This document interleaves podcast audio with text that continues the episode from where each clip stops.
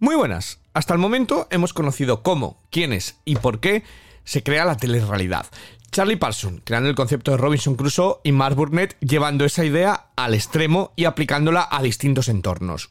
Mientras en Estados Unidos, de la mano de los productores británicos, el género fue tornando en esa competición, en Europa el formato giraba en otro sentido. En Survivor, el eliminado era por decisión mayoritaria de la tribu. En The Apprentice, el juez y verdigo era únicamente Donald Trump. Para un holandés, la idea era llevarlo a otro concepto y de manera colateral, nadie sabe si sabían lo que estaba creando el otro o no, él lo que quería es que fuese la audiencia la que ejerciera de juzgado. En ese nombre es el de John de Mol, que basándose también en un libro, en este caso el de George Orwell, titulado 1984, dio con el ojo que todo lo ve. El ojo de Gran Hermano. Arrancamos. Bienvenidos a Gran Hermano. Bienvenidos, como les decía, a la vida en directo. Queda un poquito tiempo para que empiece Operación Triunfo.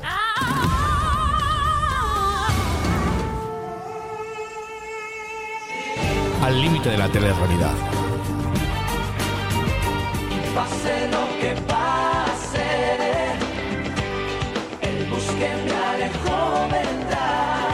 El lado oscuro de los reality shows.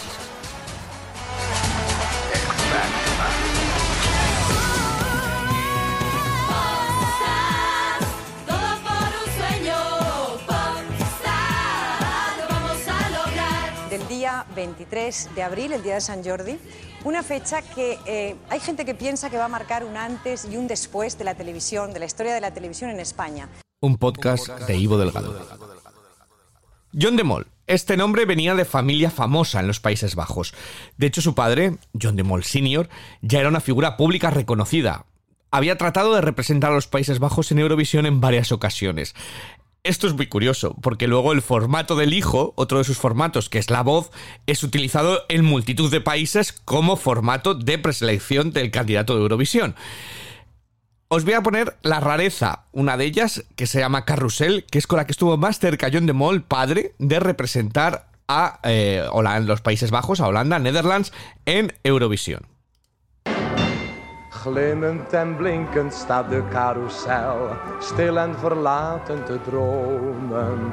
In al zijn pracht en zijn praal wacht hij daar, op grote en kleine die komen.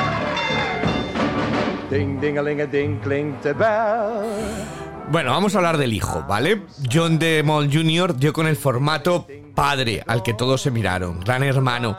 La diferencia con respecto a Robinson Crusoe y a Survivor es que aquellos formatos eran grabados, editados y presentados. En Gran Hermano se presupone que es la vida en directo. Estudiando sus entrevistas, ¿vale? Que he leído bastante sobre John de Mol, él asegura que su inspiración reside en los experimentos de culto de Biosphere 2 en América. Un experimento donde la gente vivía en una comunidad futurista controlada. En este experimento eh, se analizaba el comportamiento humano y los cambios si se modificaban variables de luz o de aire. El estudiar a estos sujetos encerrados y observarlos como un poquito ratas de laboratorio. Eso sumado a la aparición de Jennifer Ringland en 1996, un artista que en los albores de Internet, artista, ¿eh? decidió hacer streaming en directo de su vida, estas ideas fascinaron a John de Mol. Pero ¿cómo convertir eso en un programa de televisión? Bueno, pues según de Mol, gracias a ver y a ser un fanático de las películas de Alfred Hitchcock.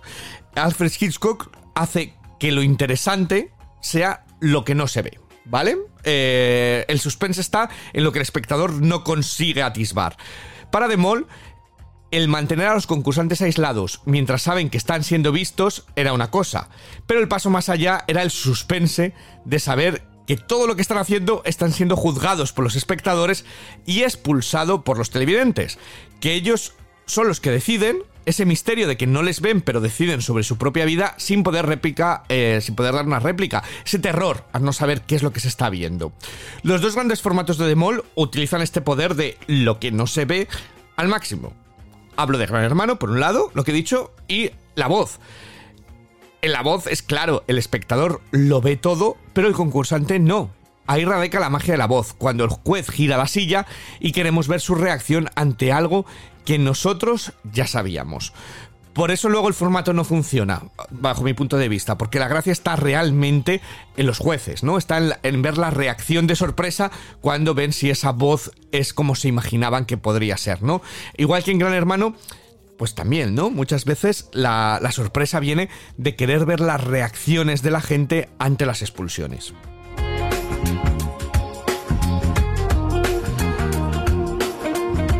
Aún así, John de Mol siempre ha mantenido que sus influencias y sus esquemas a la hora de crear Gran Hermano tienen una base sociológica de experimentos eh, psicológicos, ¿vale? Sus principales influencias, Stanley Milgram y Philip Zimbardo. Vamos a empezar por Stanley Milgram.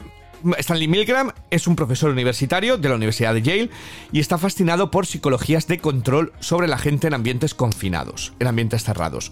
Su gran teoría, bueno, pues su gran teoría es tratar de conocer cómo de lejos cualquier persona, cualquiera de nosotros, puede llevar a cabo órdenes simplemente porque una figura autoritaria te lo dice, que tienes que llevar esas órdenes, ¿vale? Eh, bueno, todo esto de, esta, eh, de Stanley Milgram viene porque él vio el juicio de Albert Eichmann, un suboficial nazi, que en su juicio justificó los asesinatos que cometió diciendo que él cumplía órdenes de superiores, ¿vale? Entonces, el experimento de Milgram se compone de tres roles. Hay tres personas en este experimento, ¿vale? Va así. Por un lado el aprendiz, por otro lado el profesor y por otro lado el jefe. El jefe es el que va a dictar las órdenes y se las va a dictar al profesor, ¿vale? Y en una habitación está el aprendiz solo. Él está en una habitación atado a una silla conectada a corrientes de electroshock. Al profesor se le dice en la habitación contigua que debe de enseñarle juegos de palabras y cada vez que falle ese aprendiz, el profesor debería dar una descarga eléctrica, siendo esta cada vez más fuerte. El profesor volvería a enseñar y a continuar hasta el extremo las instrucciones a pesar de los gritos del aprendiz. Todo ello porque lo manda el jefe. La realidad de este experimento, bueno, es que la única persona que está siendo sujeto del experimento es realmente el profesor, ¿vale? No hay electroshock, pero esos gritos se llevan. Y la idea es ver cómo de lejos lleva el profesor esto, el electrocutar a alguien, eh, únicamente porque, porque se lo dicen, ¿no? El torturar a una persona solamente porque te lo dicen. En ese experimento todos y cada uno de los sujetos lo hicieron. Nadie puso pegas. Entonces, para los productores de televisión, este experimento fue clave. ¿Vale? Los sujetos obedecen y son fáciles de manipular porque la sociedad, como, como crecemos, nos enseñan a seguir las órdenes de las personas que, nos, que tenemos arriba, ¿vale? Desde pequeños, un profesor. Eh, todas las normas que nos van diciendo las llevamos a cabo. Si lo llevamos a, a cualquier programa, pues vemos reacciones en muchos programas que no obedecen a la lógica vemos engaños, vemos traiciones, vemos romances en dos días, vemos acciones que en la vida real llevarían meses, ¿no? O llevarían más tiempo, pero en un entorno controlado y sobre todo con una figura maestra que te va guiando eh, a través del experimento, pues llevas haces cosas que de otra manera no harías, ¿no? Respecto, esto es por una parte uno de los esquemas bases en los que se basaron a la hora de crear Gran Hermano, ya estaba esa manipulación en la idea. Ese súper, ¿no? Ese ojo que todo lo ve. Respecto a Zimbardo, que he dicho que venía de dos experimentos. Bueno, Zimbardo, ¿os acordáis del experimento de la prisión de Stanford donde se observó a voluntarios dándoles los roles de prisioneros y carceleros? Pues también, esta es la otra influencia de la que tomaron pie, ¿vale? A los guardianes les salió la vena sádica en horas de asumir el rol de carceleros. El experimento se saldó con vejaciones y ataques violentos y sádicos.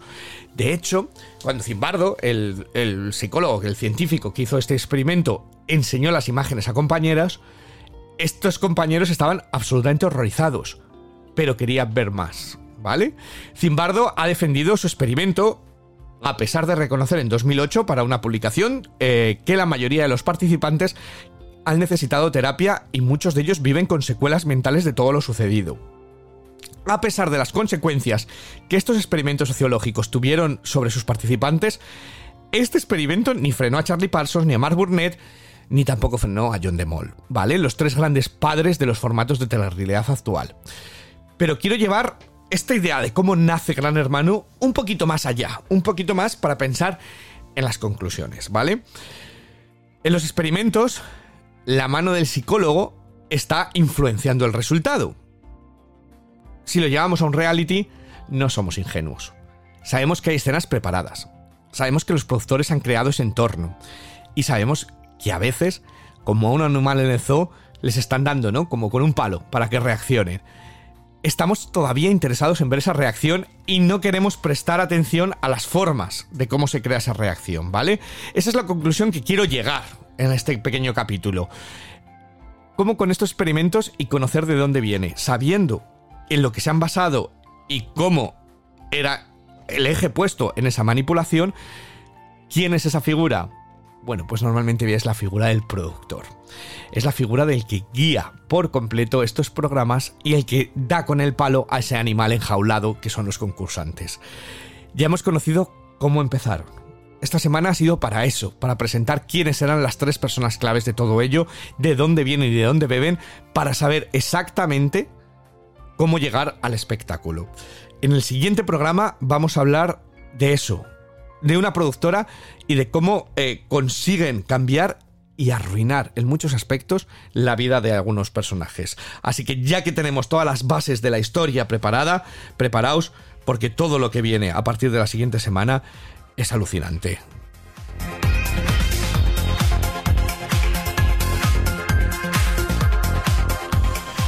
Si os ha gustado, por favor, suscribiros, dadle al botón me gusta, compartidlo, ¿vale? Que a mí me hacéis un gran favor y sobre todo dejarme comentarios, que a mí me hace mucha ilusión interactuar con vosotros, ¿vale? Como ya digo, la semana que viene tenemos un programa, un programa más largo, un programa en el que vamos a conocer a Denise, ¿vale? Una de las concursantes a las que le arruinó la vida por completo, no solo a ella, sino a su familia, y vais a ver que no de la manera que esperamos, sino que mucho de esto las cómo los programas, ¿vale? Influyen en todo ello y me parece increíble su historia. Así que comentadlo con todo el mundo que, creéis que le puede interesar, compartirlo donde creáis y eh, así ya la semana que viene, habiendo sabido de dónde venimos, ya podemos hablar de un montón de ejemplos, ¿vale? De ellos. Así que nada más, hasta la semana que viene.